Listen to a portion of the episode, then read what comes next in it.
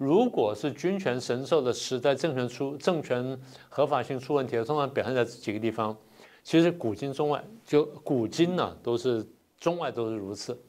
讲什么呢？重大天灾人祸，哪地方爆发大地震了，爆发大地震，说哦，是不是老天爷不高兴了？老天爷不高兴呢，一方面是可能不高兴这老百姓，但更多时候可能是不高兴这个统治者啊，你出问题，我发文警告你一下，然后你自己赶快去改正。好，这是第一个。要重大天灾人祸，第二就是统治失败啊，比如说这个社会崩溃了，然后这个出现大饥荒了，民不聊生了等等，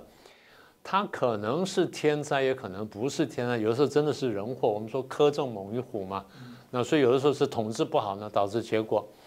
所以就是君权神授时代的合法性出问题呢，大家表现在这个地方。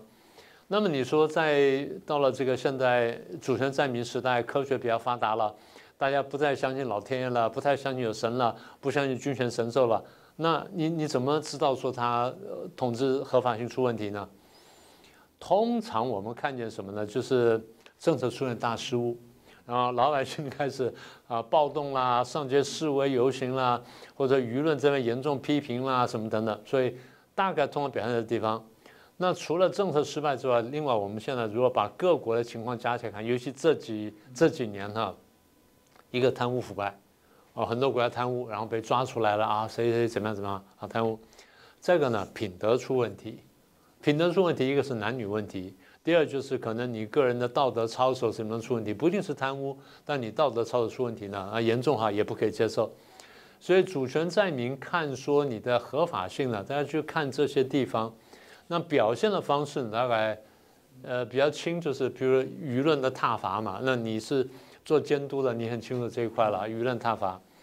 那更激烈点就是啊，下次选举我不选你啊，你你败选了，输掉了。再严重一点呢，就政变，那就是你身边人或者政府里面推翻你。那英国比较简单的，像这个国家就是啊，我们倒戈嘛，啊，或者倒闭倒戈也算是柔性政变那种，只不过它是合法范围之内进行的，然后我们再进行投票罢了。如果再严重什么，那就革革命跟起义了。所以当然就是民主国家跟专制国家还有一点点差别了。刚刚讲说民主国家相对来说比较不流血啦，比较制度化啦，有规范的方式去替换政府啦或替换领导人，但专制国家因为它没有这套东西。或者虽然有，但他并不落实，最后就逼到老百姓必须铤而走险，站起来用暴动啦、革命啦、起义的方式把它推翻掉，所以这样凸显政政权的合法性断掉了。所以你刚刚问我，你说为什么说这些出现变化？我觉得我第一个反应就是，中共自己感觉到政权合法性出问题了，所以他要他去改变他的口号，改变他的宣传主旋律。我觉得这是核心原因。